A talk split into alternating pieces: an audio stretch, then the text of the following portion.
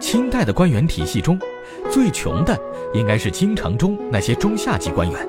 别看十年寒窗，好不容易换来一个顶戴，其实大部分京官的日子并不好过。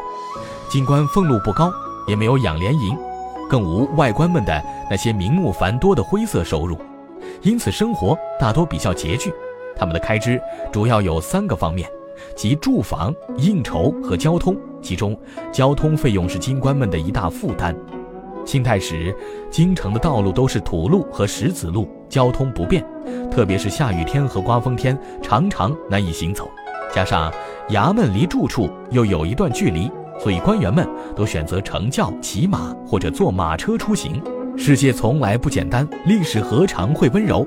这里是历史印记，为您讲述您所不知道的历史故事。清代为保持满人尚武的传统。规定满族官员上朝出行等都需骑马，王公贝勒贝子和六十岁以上的官员方可坐轿，而汉人官员不论年纪品级皆可乘轿。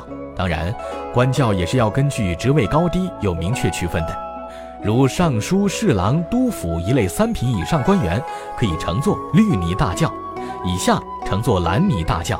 不过，据学者的考证，京城的绿泥、蓝泥。其实要求并不那么严格，王公大臣许做四人监舆，或蓝泥或绿泥，无甚区别。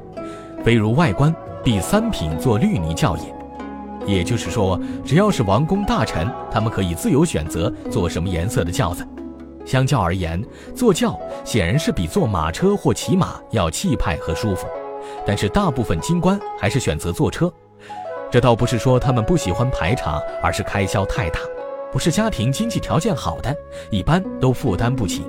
买轿子和雇轿夫，可不是普通官员所能承受的。如一个高级官员一年坐轿就要花费银子八百两，因为必须雇有两班轿夫，还需要银马，后有车辆。以此算，一个普通官员十余年的年俸，才够乘轿一年的费用。《春明梦录》对此也有记载。原坐轿，则轿夫四个人，必备两班、三班替换。上有大板车跟随于后，且前有引车，后有跟骡，计一年所费，至少非八百金不办。曾宝慈的记述则更直观。他说，曾广汉做户部侍郎时，均需值日至颐和园路程很远，骡车毕路上走颠簸，时间不短，因此侍郎以上多乘四人大轿，大学士则乘八人大轿，即绿泥轿，下有红拖泥。轿夫都是久经训练的壮丁，上身不动，两腿迅速而步子极小，既快又稳。每轿两班，四人一班，每个人的工资月银一两。轿夫约走百公尺即换班，行走如飞。换下来的轿夫就要跳上二套车休息。如此算来，轿夫八人，每人每月一两，则全年的开销便是九十六两。因此，京城中的那些高级大臣也有许多是选择坐马车的。雍乾以后，很多京官都改成骡车。至同治时期，在京三品以下无乘轿者。光绪、宣统时期，贵人皆乘马车。从经济角度出发，坐车比坐轿的成本最少要降低一半。若坐车，则一车之外，前一马，后或三马足矣，即一年所费，至奢不过四百金，相差一倍。京官量入为出，不能不斤斤计较也。当然，也有强撑体面的官员才花钱去轿行雇轿夫来临时抬轿。不过坐车也分两种情况，有雇车与自备车之分。大部分中下级京官连车都买不起，只能是经常雇车。曾在京任职的何刚德说：“于初到京，皆雇车而坐，数年后是以二十四金买一骡，雇一仆月需六金。后因公事较忙。”添买一根螺，月役只费十金而已。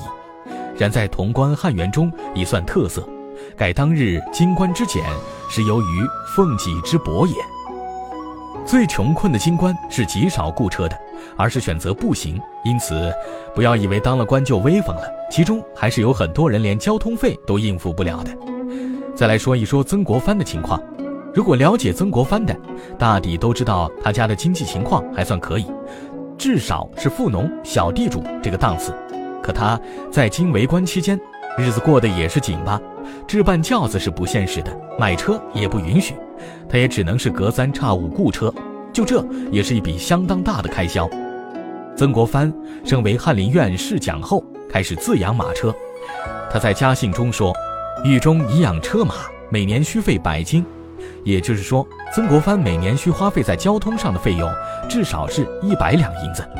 而对于那些家庭经济条件不好的京官来说，步行上班也就不足为奇了。